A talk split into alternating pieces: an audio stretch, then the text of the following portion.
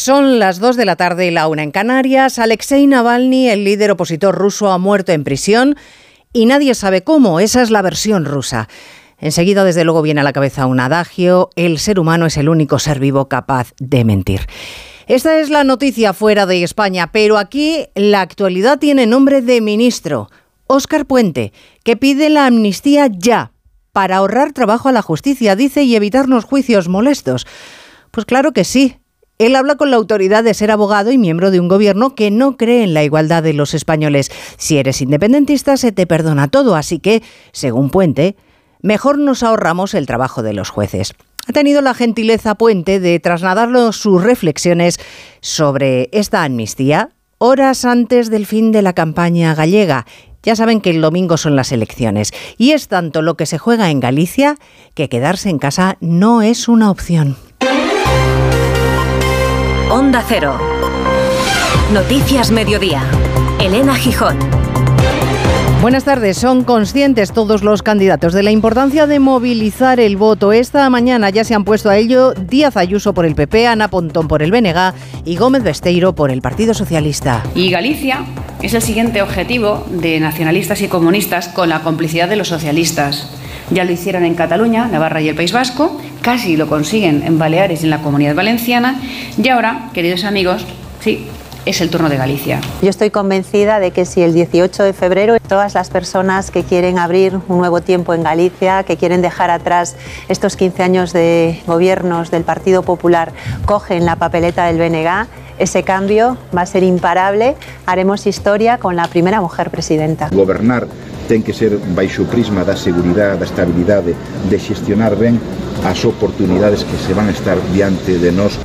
Delante de nosotros, decía Besteiro. Bueno, el ministro Oscar Puente es abogado de profesión y sin embargo le parece absolutamente reemplazable la acción de la justicia. Ha reprochado al Partido Popular que quiera que los independentistas pasen por los tribunales por haber vulnerado la ley. Total, ¿para qué? Dice Puente, si Pedro Sánchez tiene claro que los independentistas no son iguales que los demás españoles. Es que me sorprende que haya incluso quien diga en el Partido Popular que no, vale, pues que se sometan a juicio tal y luego los indultamos. Pues hombre, ahorrémosle el trabajo trabajo a la justicia, que muy sobrada de recursos tampoco está. Es decir, si lo que vamos a hacer es someter a las personas siete años después a un procedimiento judicial para acabar indultándolas, pues ahorrémonos ese esfuerzo y ahorrémosle a la justicia también el esfuerzo. En fin, es que no tiene mucho sentido.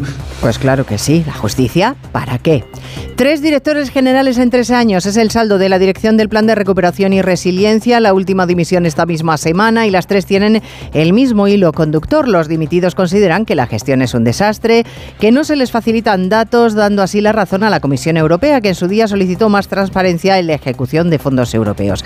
Sin embargo, María Jesús Montero, ministra de Hacienda, niega la mayor. Todo lo están haciendo en el gobierno fenomenal. La información contable, la que se rinde a las autoridades europeas, a todos los organismos internacionales, es fiable, completa, profesional e independiente. Esto también es marca España. Una contabilidad transparente. Pero la noticia más impactante de la mañana, como les decía, se ha producido en una cárcel del Ártico en la que el líder opositor ruso Alexei Navalny ha muerto. Una palabra que para algunos líderes internacionales es claramente un eufemismo.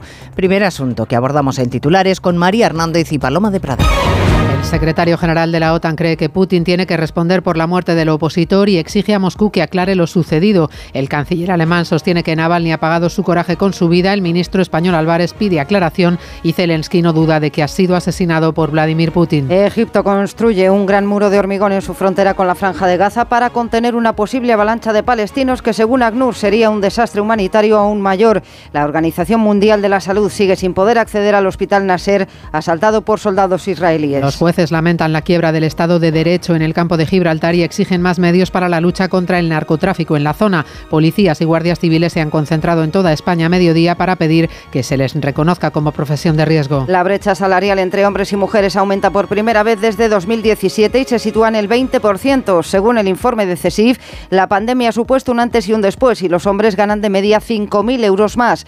La Administración Pública castiga especialmente a las mujeres por la temporalidad de los contratos. Campo mantiene las las movilizaciones previstas pese al plan de 18 medidas al que se ha comprometido el ministro Luis Planas. Decenas de tractores han circulado por el centro de Santander, ha habido tractorada en carreteras secundarias de Alicante y seis columnas han puesto en jaque el tráfico en la provincia de Córdoba. Detenidas 32 personas en España y Ecuador y Reino Unido de una red de narcos que escondía cocaína en contenedores de fruta. Contaban con la colaboración del personal de los puertos y de empresarios dedicados a la importación para transportar la droga desde Ecuador a todo el mundo. En cuanto al tiempo, el ambiente soleado y las temperaturas en ascenso marcarán un fin de semana en el que decimos adiós a las tormentas, aunque no a las nieblas que todavía afectarán a gran parte del interior peninsular. Cristina Rovirosa. En este día de los amores imposibles, la lluvia volverá a sernos esquiva. La Dan apenas nos ha visitado y ya ha dado la espantada, poniendo rumbo a Argelia, mientras un anticiclón mucho menos huidizo, ya que estará con nosotros varios días, dejará este sábado sol a raudales y un ascenso térmico notable, excepto en el Mediterráneo,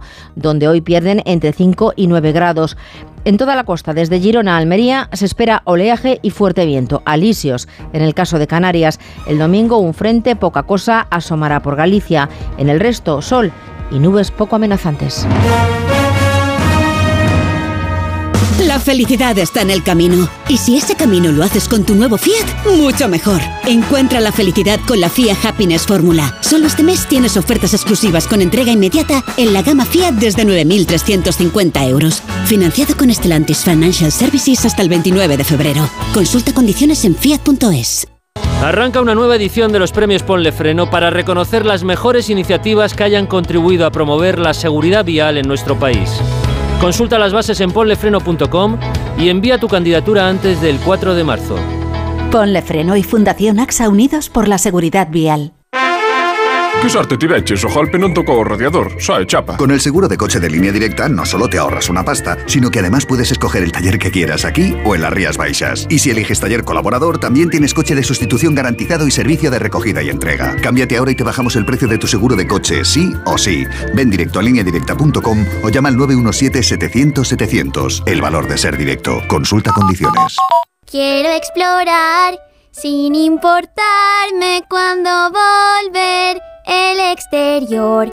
Quiero formar parte de él. Vale, bichito. Nos vamos a Disneyland París. Reserva durante Semana Mágica en Halcón Viajes. Precio de referencia 144 euros por persona y noche en el Disney Hotel Cheyenne con entradas incluidas. Plazas limitadas. Consulta condiciones. Ven a Disneyland París con Halcón Viajes volando con Iberia. Halcón Viajes. Sabemos de viajeros.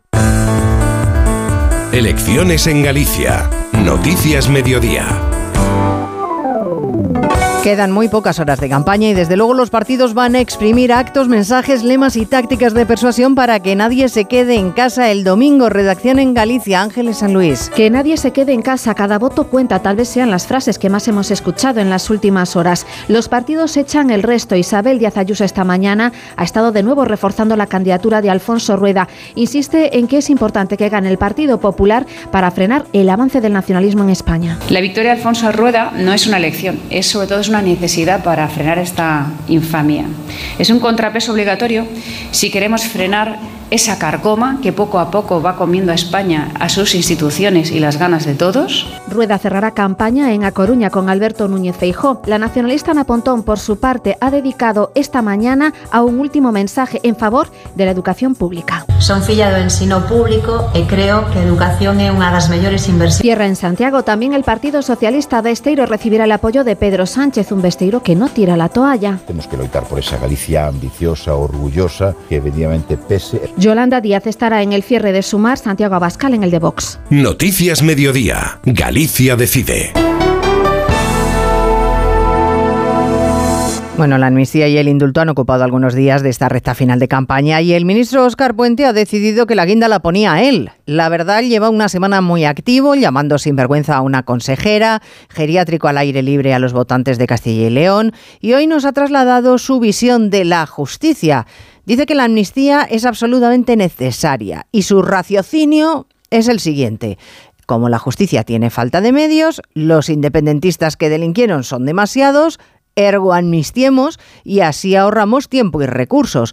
Lo de cumplir la ley y así eso, Ignacio Jarillo, para otro día. En un alarde de confianza sobre lo que va a pasar en el futuro, diga o haga lo que haga la justicia española, el ministro Oscar Puente está convencido, así lo ha dicho, de que al final someter a los implicados del proceso a un juicio para que después sean indultados por su gobierno no tiene sentido. Por eso la ley de amnistía eh, es, es, la solución en este momento eh, más necesaria y más conveniente y más útil, porque entre otras cosas lo que va a hacer es evitar un peregrinaje judicial que lleve al final a un indulto.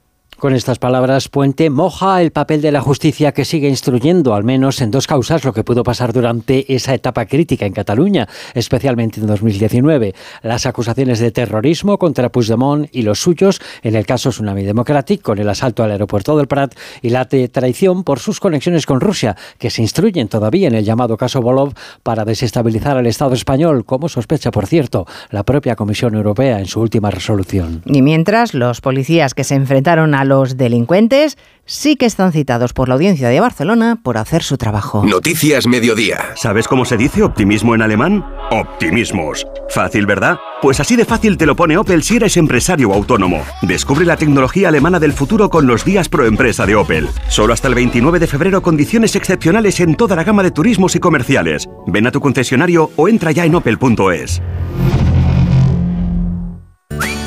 Los ofertones de fin de semana de Alcampo. Banana granel por solo 0,98 euros el kilo. ¿Qué? ¡Wow! En tu tienda web y app alcampo.es. Oferta disponible en Península y Baleares. Noticias Mediodía. Onda Cero. Ha muerto Alexei Navalny, líder opositor ruso, el que más coraje y valentía ha mostrado ante el presidente Putin. Ha fallecido en una cárcel del Ártico donde cumplía una condena de 30 años en condiciones nada propicias.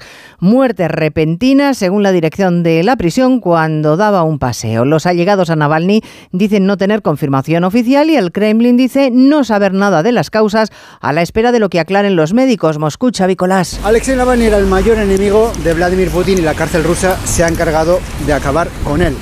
Han comunicado la noticia los propios servicios penitenciarios que informan de que Navalny se sintió mal hoy en la colonia correccional número 3, donde cumplía su larga condena. Navalny perdió el conocimiento casi de inmediato después de volver de una caminata. Enviaron médicos y también una ambulancia, pero los sanitarios, después de realizar maniobras de reanimación, no pudieron salvar su vida. A la zona se ha desplazado una comisión de investigación para esclarecer lo ocurrido. Todavía se están estableciendo las causas de la muerte. Desde el Kremlin informan que el presidente ruso Vladimir Putin ya ha sido informado de lo sucedido. La portavoz de Exteriores, María Sajarova, pone la venda antes que la herida y dice que aunque todavía no se saben las causas, hay que lamentar que los medios de comunicación occidentales ya están estableciendo quién ha matado a Navalny. Pues desde luego no solo los medios occidentales, hay un clamor generalizado entre la clase política en apuntar a Vladimir Putin como responsable de la muerte de Navalny. Ha sido asesinado por el Kremlin, ha dicho el presidente de Letonia. Desde la Unión Europea también se apunta al régimen ruso, algo más prudente el secretario general de la OTAN, aunque reconociendo que Rusia tiene preguntas muy serias que responder. Bruselas, Jacobo de Regoyos. Dice Jens Stoltenberg, el secretario general de la OTAN, que Moscú debe aclarar ahora los hechos porque todo el mundo se hace preguntas y las respuestas apuntan en la dirección que señala el presidente de Letonia, para que no hay ninguna duda. Navalny ha sido brutalmente, dice, asesinado sin adjetivos tan enormes. El presidente del Consejo Europeo, Charles Michel, viene a decir algo parecido de forma más inocua. El régimen ruso es el único responsable de esta trágica muerte. El ministro noruego de Exteriores lo dice a medio camino. El gobierno ruso tiene una gran responsabilidad por esta muerte.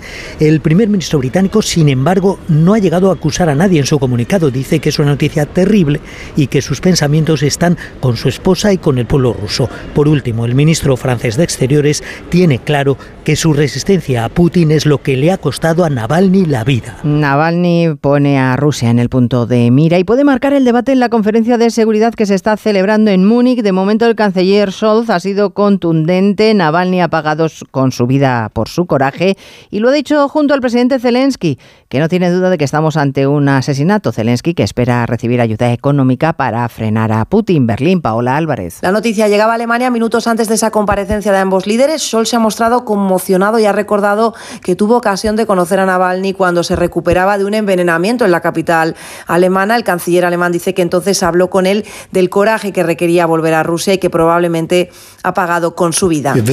Ahora sabemos exactamente ante qué tipo de régimen estamos. Cualquiera que exprese críticas o defienda la democracia debe temer por su su vida. Es terrible la muerte y terrible constatar cómo ha cambiado Rusia. Ya no es una democracia. Scholz y Zelensky han tenido también palabras de condolencias para la familia y allegados del opositor ruso. En Estados Unidos también se habla de este asunto. Por supuesto, puede que lo ocurrido sea crucial para los más reticentes que en el Congreso paralizaron la ayuda de 60.000 millones de dólares que había prometido Biden para ayudar a Ucrania. Quizá esta muerte ayude a convencer en uno o en otro sentido. Noticias Mediodía. Onda Cero. Ay, es que el final de esta peli es tan bonito cuando ella está en el coche y le ve y está a punto de abrir la puerta, pero no lo hace. Es que en la vida lo importante es saber aprovechar las oportunidades. Hay coches que solo pasan una vez. Tu Citroën C3 desde 13.200 euros financiando y con entrega inmediata. Solo por esta vez y solo este mes. Citroën. Condiciones en citroen.es. ¿Perdona? ¿Que ahora Movistar Prosegur Alarmas incluye una garantía antiocupación? Uf, ya verás cuando se entere mi perro. Ningún guardián puede competir con Movistar Prosegur Alarmas, la primera y única alarma con garantía antiocupación, que no solo disuade y protege, ahora también se compromete contra las ocupaciones. Contrátala en el 900-222-250 o en movistarproseguralarmas.es.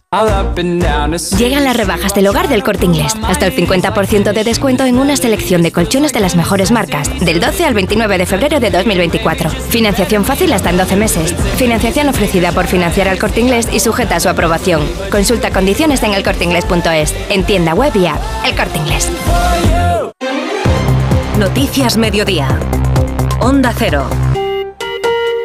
Policías y guardias civiles han cumplido con la movilización convocada hace dos meses frente a las subdelegaciones de gobierno de toda España para reclamar sueldos dignos. Y vistos los acontecimientos de esta semana en Barbate, han aprovechado para demandar más medios que los necesitan. Movilizaciones este mediodía que en Cádiz ha cubierto nuestro compañero Jaime Álvarez. Unas 300 personas se han concentrado este mediodía en la subdelegación del gobierno de España en Cádiz entre vivas a la Guardia Civil. ¡Viva la Guardia Civil! ¡Viva! ¡Viva Policía Nacional! Y una petición unánime de dimisión al ministro Marlasca en la cabeza, Miguel Ángel y David, los agentes muertos en Barbate este viernes 9 de febrero. Los sindicatos policiales y de la Guardia Civil han reclamado más medios porque se sienten abandonados por el gobierno de España. Agustín Domínguez es portavoz de Jucila en Cádiz. Es una lástima que tengáis que ver otra vez eh, entierros de compañeros muertos en acto de servicio por la inoperancia del gobierno. Lo más urgente, recuperar el grupo de élite Oconsur, desmantelado en 2022. El desamparo que sienten las fuerzas de seguridad también lo padecen los jueces que se ven inermes para actuar contra la avalancha del narcotráfico en el campo de Gibraltar, un área donde el Estado de Derecho está en quiebra, según la Asociación Judicial Francisco de Vitoria, que se lamenta Eva Llamazares de que se está librando un combate y ellos lo hacen con medios del siglo XIX. Con un sistema procesal decimonónico, recalca esta asociación y denuncia su portavoz, Sergio Oliva, que esta escasez de medios con la que lidian los jueces y policías hace peligrar el Estado de Derecho. Es muy difícil de asumir que existan determinadas zonas en España en donde esté en quiebra el Estado de Derecho, pero lamentablemente es lo que está ocurriendo en el campo de Gibraltar. Estamos luchando contra organizaciones criminales de narcotráfico con unos medios absolutamente fragmentados y con una estructura judicial del siglo XIX Frente a la eliminación de la unidad de élite, la Francisco de Vitoria exige al Gobierno un plan urgente, más medios materiales y personales, porque con valentía y honor los jueces y policías no tienen suficiente para ejercer la presión debida contra el narcotráfico. Bueno, no son medios precisamente los que faltan en Hacienda, que cuenta con todo el aparato del Estado. Sin embargo, ya recibió el Ministerio una advertencia europea porque la información y ejecución de los fondos Next Generation no estaba siendo todo lo transparente que debiera y lo han comprobado en primera persona tres directores generales que han abandonado el cargo, el último esta misma semana.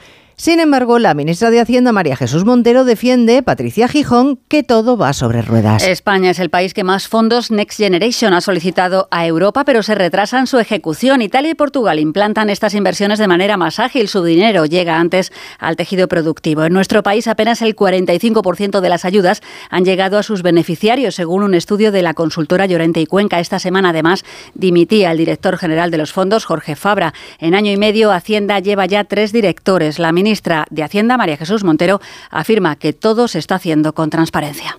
Una contabilidad transparente que cumple los máximos estándares internacionales de, auditoría y control y que permite que la ciudadanía conozca con transparencia cuál es el destino de los fondos públicos María Jesús Montero ha anunciado que ya se ha solicitado la cuarta entrega. En total ha llegado a España unos 40.000 millones de euros. Bueno, según el Gobierno, uno de los ejes de los fondos de los que se nutre el Plan de Recuperación, Transformación y Resiliencia es la ruptura de la brecha de género.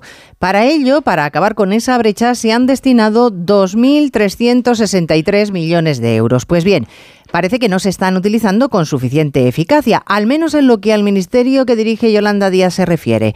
Según el sindicato CESIF, que es el mayoritario en la función pública, la brecha entre lo que cobran los hombres y las mujeres ha aumentado por primera vez desde 2017. Llega Caridad García al 20%. Sí, con los últimos datos disponibles de la agencia tributaria, las mujeres trabajan 73 días al año gratis. Es otra forma de cuantificar la brecha salarial que se sitúa en el 20%. El tipo de empleo es el origen de todo porque por cada hombre con un contrato a tiempo parcial en España hay 12 mujeres en esa misma situación. La responsable de igualdad de CESIF sostiene que el Gobierno incumple sus propias leyes y la conciliación sin merma salarial sigue siendo una utopía que penaliza, apunta Eva Fernández, a las mujeres. Estamos arrinconando a las mujeres mujeres, perpetuar roles tradicionales de cuidado de menores, de cuidado de familiares y eh, a estar en el hogar y a sacrificar su carrera profesional y por lo tanto también a perder parte de su independencia. En la administración pública la realidad no es muy diferente. Las mujeres con contrato temporal duplican a los hombres y las que trabajan a tiempo parcial los triplican. Noticias Mediodía. Es hora de que esta empresa funcione como lo que es, una empresa familiar. Yo no me he partido el lomo por esta empresa para que ahora venga mi hermano a vivir del cuento. Pero es tu hermano Jesús. Ha habido un derrumbe en la fábrica. Vuestro padre está herido. Si algo le pasa a padre, sería lo que siempre has querido ser, ¿no? Sueños de libertad. Gran estreno. El domingo 25 de febrero a las 10 de la noche en Antena 3. La tele abierta. 29. Tus nuevas gafas graduadas de Sol Optical. Estrena gafas por solo 29 euros. Infórmate en soloptical.com. Si para ti abrir gas no tiene nada que ver con tu cocina, entonces te interesa el seguro de moto de línea directa, con el que, además de ahorrarte una pasta, tendrás cobertura de equipación técnica para casco, guantes y cazadora. Cámbiate y te bajamos el precio de tu seguro de moto sí o sí. Ven directo a lineadirecta.com o llama al 917-700-700. El valor de ser directo. Consulta condiciones. La semana del fútbol europeo deja ya paso a una nueva jornada de Liga. Oscar Conde, buenas tardes. Buenas tardes, Elena. Vigésimo quinta jornada que se abre esta noche con el duelo entre Villarreal y Getafe que mañana sábado nos va a dejar cuatro citas más. Osasuna, Cádiz, Valencia, Sevilla y los partidos del Atlético de Madrid en casa ante Las Palmas y del Barcelona en Balaídos ante el Celta. Con la mirada puesta, tanto rojiblancos como blaugranas en sus citas Champions de la próxima semana, aunque ninguno de los dos puede tampoco permitirse un nuevo tropiezo en el campeonato liguero. Buscará el Atlético recuperar el gol perdido en el Metropolitano ante los insulares, mientras que el Barça se medirá un Celta necesitado para alejarse del descenso. Valora el técnico de los gallegos, Rafa Benítez, la decisión de Xavi de dejar el Barcelona a final de temporada. Si Xavi ha hecho una valoración de los medios que tiene y los objetivos o lo que le están pidiendo, considerará que a lo mejor le falta algo o lo que sea, o el entorno piensa que tiene que tener, sacar más rendimiento. Yo creo que un equipo que queda campeón el año pasado no lo hicieron mal, pero primero queda uno. Yo siempre decía, nosotros en el Madrid nos enseñaba que ser segundo significa nada. Quedará para el domingo el partido del líder, el Real Madrid, que va a visitar al Rayo sin los lesionados Bellingham y Rudiger ni el sancionado Mendy, un equipo blanco en el que se vuelve a hablar de Kylian Mbappé después de que ayer se conociese que el atacante galo ya ha comunicado al Paris Saint-Germain que abandonará el club este próximo verano. El entrenador del conjunto galo, Luis Enrique. Hasta que las partes implicadas se pronuncien, yo no pienso comentar nada. Y las partes implicadas no se han pronunciado. Ni ha salido públicamente Kylian Mbappé, ni ha salido públicamente nadie del club. Cuando hablen las partes, os daré mi opinión gustosamente. Yo he llegado aquí hace seis meses, el equipo está por encima de todos los jugadores. Ese es nuestro mensaje. El club y el equipo están por encima de, de todas eh, las individualidades. Recordar que ayer se cerró la semana de fútbol europeo con la ida de los 16 de final de la Conference League. Lo hizo con derrota del Betis en el Villamarín 0-1 ante el Dinamo de Zagreb. En baloncesto tenemos ya a los dos primeros semifinalistas de la Copa, el Real Madrid, que sufrió más de lo esperado para ganar a UCAM Murcia, y el Valencia, que superó en la prórroga Gran Canaria para citarse mañana con los madridistas. Hoy se completan los cuartos de final con el debut del vigente campeón. Málaga, David Camps, buenas tardes. Buenas tardes, Óscar. Muchos en Málaga desean una segunda jornada de los cuartos de final idéntica a la de ayer, empezando a las 6 de la tarde. Barcelona-Manresa, recuperado Alex Abrines en el Barça, que está obligado después del batacazo del año pasado, con, eso sí, Billy Hernán Gómez de nuevo en una Copa del Rey ocho años después. Cierran los cuartos de final Unicaja de Málaga, Lenovo Tenerife, reedición de la final del año pasado en la que el conjunto malagueño alzó el título. En los mundiales de natación, la selección española femenina de waterpolo ha logrado hoy la medalla de bronce tras ganar a Grecia 10-9 con un gol en el último segundo del partido. Mañana buscará también ese bronce la selección masculina ante Francia. Esta tarde, nueva opción de medalla para el equipo español. Estará Hugo González en la final de los 200 espalda con el segundo mejor tiempo de todos los finalistas. Y en tenis, Carlos, Carlos Alcaraz regresó ayer a las pistas con victoria en dos sets ante el argentino Carabelli en su estreno en el torneo de Buenos Aires. El murciano se va a enfrentar esta noche en cuartos de final al italiano Babasori. ¿Y si el coche del futuro ya estuviese aquí? En Spoticar, líder europeo en vehículos de ocasión, te ofrecemos coches con hasta tres años de garantía. Visita tu concesionario y disfruta de disponibilidad inmediata reservando tu coche en spoticar.es. Y ahora, hasta final de mes, en Spoticar, descubre condiciones excepcionales de financiación con Estelantis Financial Services. Consulta condiciones en spoticar.es. El ser humano ha desarrollado la inteligencia artificial, pero sacar las legumbres cocidas del tarro nos sigue costando. Hasta ahora, con el nuevo tarro ancho de Legumbres Luengo todo es más fácil. Salen intactas muy rápido y con su sabor único. Legumbres Luengo, la nueva pasta. Aprovecha que este febrero tiene 29 días para disfrutar los Fiat Pro Days y redescubre la nueva gama Fiat Professional completamente renovada, con más tecnología, seguridad y unas ofertas únicas. Visita tu concesionario más cercano y conoce la nueva generación Pro en diésel, gasolina y eléctrico. Fiat Professional, profesionales como tú. Este sábado hay liga en Radio Estadio.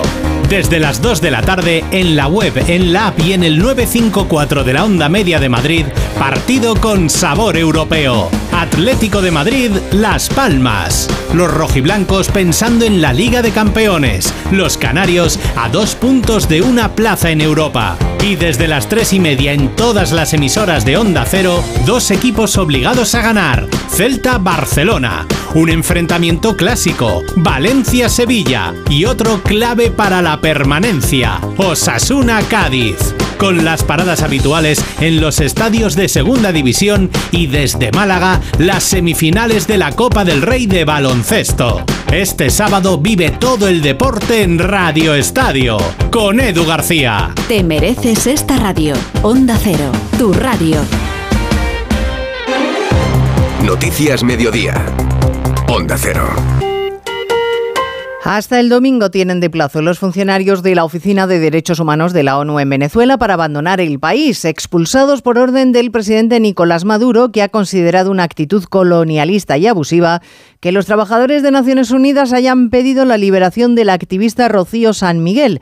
Decisión la de Maduro muy contestada Jorge Infer dentro y fuera de Venezuela. Tanto es así que varios países como Argentina, Costa Rica, Ecuador o Paraguay ya han rechazado la decisión. Todos ellos reclaman el respeto pleno de los derechos humanos, pero también la vigencia del Estado de Derecho y la convocatoria de unas elecciones que sean transparentes y democráticas. Por su parte, Venezuela da un plazo de tres días para que el personal de la ONU abandone el país. Iván Gil, ministro de Exteriores. La República Bolivariana de Venezuela anuncia su decisión de suspender las actividades de la Oficina Técnica de Asesoría del Alto Comisionado de Naciones Unidas para los Derechos Humanos en Venezuela y realizar una revisión integral de los términos de cooperación técnica descritos en la carta de entendimiento firmada con dicha oficina en los próximos 30 días. Una medida que estará vigente hasta que se rectifique públicamente ante la comunidad internacional la actitud colonialista, abusiva y violadora que según Venezuela mantiene esta Carta de Naciones Unidas. Y en el Reino Unido, los laboristas están de celebración después de su triunfo de dos elecciones parciales y la contundente derrota de los conservadores que han perdido dos escaños. Pendientes también de la guerra en Gaza, Egipto ha empezado a construir un gran muro de hormigón en su frontera con la franja para contener una posible avalancha de palestinos que, según ACNUR, sería un desastre humanitario aún mayor. Y como cada viernes nos damos una vuelta por los cines, estrenos de cartelera con Belén Gómez del Pino. Abre las salas de cine esta semana para recibir a Dakota Johnson como una paramédica con habilidades clarividentes ciencia ficción en Madame Web. Bienvenida a la tierra de los vivos. No entiendo qué me está pasando. En la semana de San Valentín llega un documental con los cantautores Rosalén y Marwan que intentan responder a la pregunta ¿qué es el amor? Al final siempre me suele decir, aunque yo tenga razón, pide perdón. Sofía Coppola se hace un hueco para contarnos la historia de Priscila, la mujer de Elvis Presley, narrando el largo noviazgo y el turbulento matrimonio. ¿Te gusta Elvis Presley? Claro, ¿a quién no? Tienes todo lo que una mujer Y necesita. cerramos con otro biopic, este sobre Bob Marley One Love, una historia de superación y de música que atraviesa generaciones. No se puede separar la música del mensaje. El objetivo del reggae Disfruten del cine. Dani Solís ha estado en la realización técnica y Cristina Rovirosa en la producción. Actualizamos a las 3. Gracias, señores, por estar ahí. Muy buenas tardes. Noticias Mediodía. Onda Cero. Elena Gijón.